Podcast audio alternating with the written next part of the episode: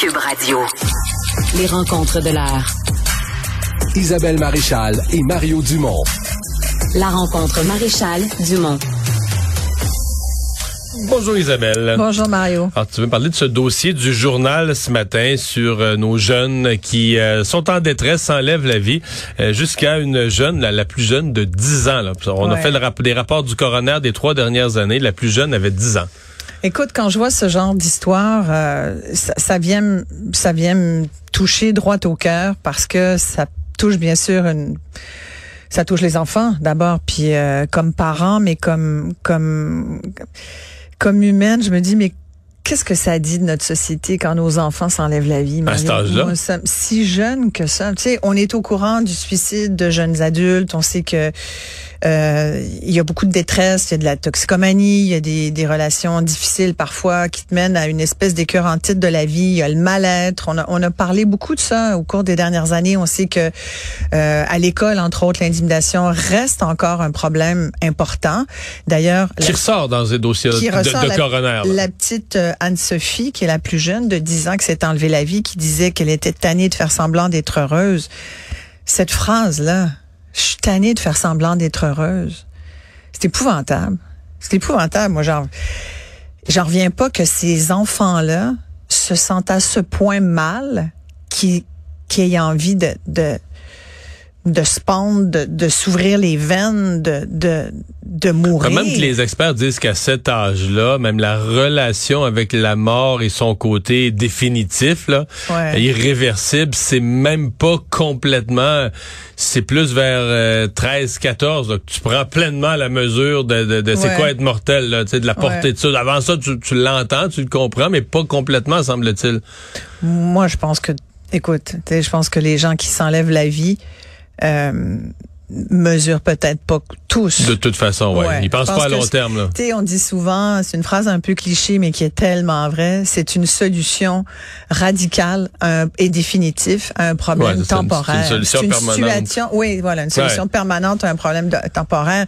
C'est une situation de crise et n'ayant pas de solution devant toi, ne voyant pas le bout du tunnel, la seule solution qui semble apparaître comme étant euh, euh, soulageante, apaisante, c'est de plus souffrir et donc de t'enlever la vie. Mais c'est aussi une perte de, dans certains cas, ce que tu entends. Une perte de contact une perte avec de, la réalité aussi. Ouais, une perte de contrôle, une, en fait, un sentiment de perte de contrôle sur ta propre destinée. Tu as l'impression ouais. que tu peux plus influencer ce qui va t'arriver, que tu plus de prise. C'est que la seule chose où tu as une prise, c'est de stopper ta vie, là, que tout le reste, tu peux plus l'améliorer, tu peux plus la transformer, tu peux plus la changer, que tu as perdu, la, ça, la capacité. Mais c'est terrible. Là. Mais ça, c'est une crise. Ça, c'est ça, ce que tu viens de décrire, c'est une période de crise. Quand tu es en crise, t'as plus ce contact-là avec la réalité. Tu te souviens plus qu'il y a du monde qui t'aime. Tu sais, cette petite fille de 10 ans, il semble que les parents étaient présents tous les deux, qui, qui, qu'ils ont même, euh, tu sais, il y avait un certain suivi, tout. Il y a quand même beaucoup parmi ces 213 décès, là, euh, que le journal a répertorié depuis la pandémie de jeunes de moins de 18 ans, ben, qui se sont enlevés la vie. Il y a quand même une certaine partie de ces jeunes-là qui étaient entourés. C'est pas vrai que c'est toutes des mauvaises familles toxiques et non aimantes, là, c'est, mais, mais c'est vrai que même les parents, des fois, d'abord, à partir de 14 ans, puis tu avais une invitée tout à l'heure qui le rappelait, à partir de 14 ans, si t'es un parent qui veut s'occuper encore de la santé de ton enfant, t'es mieux de te lever de bonne heure. Ben, ça prend son consentement complet. Ah, oui, mais même quand il donne, écoute, moi, je pourrais te raconter, je pourrais écrire un livre là-dessus. Combien de fois je me suis fait faire chute maman par un médecin? Moi, je suis dans le, le cabinet médical avec ma fille, là, puis ma fille tient à ce que sa mère soit là parce qu'elle a juste 14 ans ou même 15 ou même 16 puis je vais te dire mes filles sont grandes. Puis des fois ça ça se peut encore qu'elles souhaitent que je sois là ou, ou pour d'autres maladies ou leur père parce que puis moi je le conseille à toute personne qui va voir un médecin. De toute façon fais-toi accompagner parce que quand tu es devant ton médecin là soudainement la brune se pogne dans tes lunettes. Tu peux oublier mais surtout de poser si on t'annonce si de mauvaises nouvelles exactement. euh... puis il faut prendre des notes faut se préparer. Puis il y a des gens qui ont pas le temps tu comprends? Ils ont sept minutes écart alors t'es mieux d'être avec quelqu'un.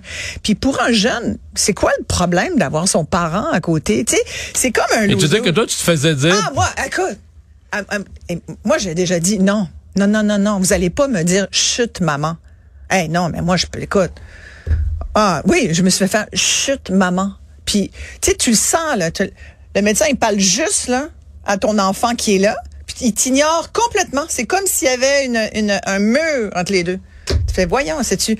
Moi, j'ai développé une technique. Je parle, je parlais à ma fille pour lui dire, penses-tu que ça serait une bonne question à poser au médecin? Puis moi, je l'ignorais complètement. Tu comprends? Écoute, c'est une espèce de, c'est une discussion de fou quand tu y penses.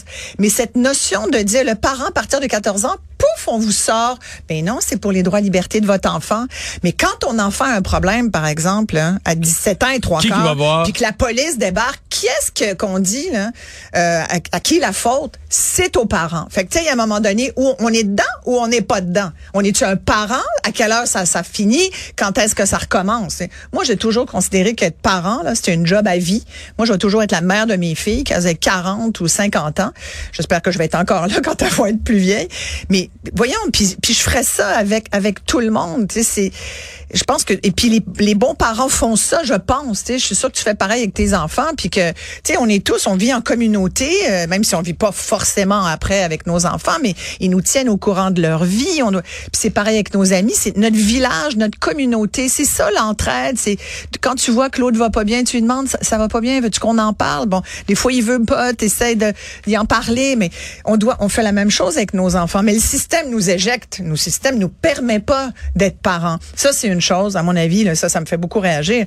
Mais quand je regarde ces jeunes-là, tu tu as parlé de suivi aussi. Tu sais, les suivis, c'est vrai qu'on pourrait questionner aussi les suivis en, en pédopsychiatrie. Euh, il y a beaucoup, beaucoup de choses à dire. Moi, je, sincèrement, je connais des jeunes qui ont été pris dans les méandres et, et leurs parents également. Il faut vraiment que tu aies beaucoup d'arguments. Euh, si t'es un parent qui a pas forcément le, le, caractère de, de combattant, moi, je l'ai, tu comprends? Moi, tu me dis pas non. Ou va falloir que tu me l'expliques longtemps, ça se peut que je t'ostine. Mais euh, parce que j'ai une mission de dire je veux le bon service pour pour mon enfant. Mais il y a des parents qui vont dire d'accord parce que ils se disent ben le médecin doit le savoir. Il y a encore bien des gens qui font juste confiance au système, qui disent ben s'il me dit que c'est pas possible, c'est que c'est pas possible. Ben hey, regarde, si c'est pas possible, comment on peut faire que ça va être possible? Fait que ça, ça veut dire quoi? Ça veut dire que des fois t'as pas le psychiatre, puis déjà, puis t'es un psychiatre combien de minutes il a ton psychiatre? Moi, je connais des jeunes là qui se sont fait dire, tu sais que, as-tu des idées euh, suicidaires? Si tu dis non, parfait. S'il te dit euh, d'accord, tu sais que si t'en as, tu fais le 911. Voir si un jeune, mettons de 12 ans ou 14 ans ou 16 ans, même 22, qui a des idées suicidaires, va faire le 911. Toi, si tu avais des idées suicidaires, penses-tu que la première affaire qui te vient, ça serait de faire le écoute, de faire le numéro de la police? Puis leur dire, bon, écoutez, sincèrement, j'ai comme des idées suicidaires. Euh, pouvez-vous m'envoyer une autopatrouille, une ambulance, euh, les premiers répondants? Voyons donc. Ou et c'est fais le 911 ou présente-toi à l'urgence. Mais là, mais là, t'as vu ce que le ministre Carman met en place, ces espèces d'aires, il appelle ça des aires, la IRE, des aires de service sans rendez-vous en psychologie, psychiatrie. Là. Ça, euh, j'entends des bons commentaires là-dessus. Ça reste, c'est tout nouveau, ça reste à explorer. Est-ce que tu connais des gens qui se sont présentés et ça a marché? Non, non. Mais l'idée a du bon sens de dire files pas, euh, on t'assure qu'à un endroit tu vas arriver, tu seras pas jugé, il va juste avoir du monde pour t'écouter, pour te prendre en charge, pour prendre soin de toi. Ben les CLSC là, c'est supposé faire la job aussi CLSC, là. Euh, faut, tu, tu le mal à, Moi je doute. Moi ce que je viens de te dire c'est que je doute que quelqu'un qui est en crise va faire ça. Moi, je doute. aller vers des ressources gouvernementales, quelles qu'elles soient. sincèrement, je pense que si tu le fais, c'est que ça, c'était pas encore rendu là, puis tant mieux. Fait que parfait s'il y en a qui tu prends les gens donc avant, avant les dernières étapes là où, où là tu commences à perdre le contrôle, mais peut-être que ça peut être une ressource intéressante effectivement. Tu sais, je, je moi, j'ai jamais vu ça. Et s'il y a des gens qui euh, savent que ça marche bien puis qui ont des mais, mais les lignes, les lignes d'écoute, là, les 1 800 8 ça, ça marche. Ça, ça marche parce que. Mais écoute, faut quand même être positif. Moi, je vais te faire une confidence. J'ai déjà appelé. J'ai déjà appelé moi-même. Ouais. J'ai une, une, il y a plusieurs années, j'étais, j'avais pas 30 ans, je vivais une situation extrêmement difficile, extrêmement délicate, et j'ai appelé telle aide parce que j'étais dans une situation de crise où je me disais, j'en verrais pas le bout, puis j'avais l'impression que je verrais pas le bout de cette nuit-là. Puis c'était trop souffrant. C'était trop souffrant.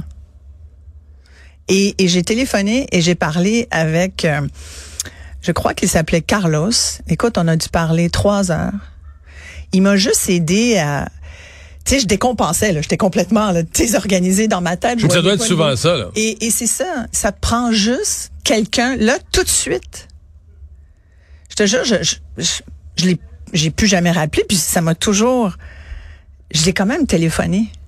Tu te rends compte à quel point je pouvais être hmm. déprimée, être en détresse et tout, mais cet, cet homme-là m'a sauvé la vie d'une, tu sais, est-ce que je, est-ce que je serais passée à l'acte? Je, pense pas, mais tu sais, j'étais vraiment pas bien. Puis je pense qu'il faut le dire quand on n'est pas bien. Puis il faut, mais j'étais pas capable de le dire. En plus, moi, j'étais déjà un peu dans l'œil du public, voir si tu vas aller raconter ça. Tu sais, je te le dis aujourd'hui, ça fait très longtemps, mais c'est quelque chose qui m'habite encore parce que je sais que je me suis rendue à un stade très avancé de la détresse et je me mets vraiment dans la peau des gens qui vivent ça.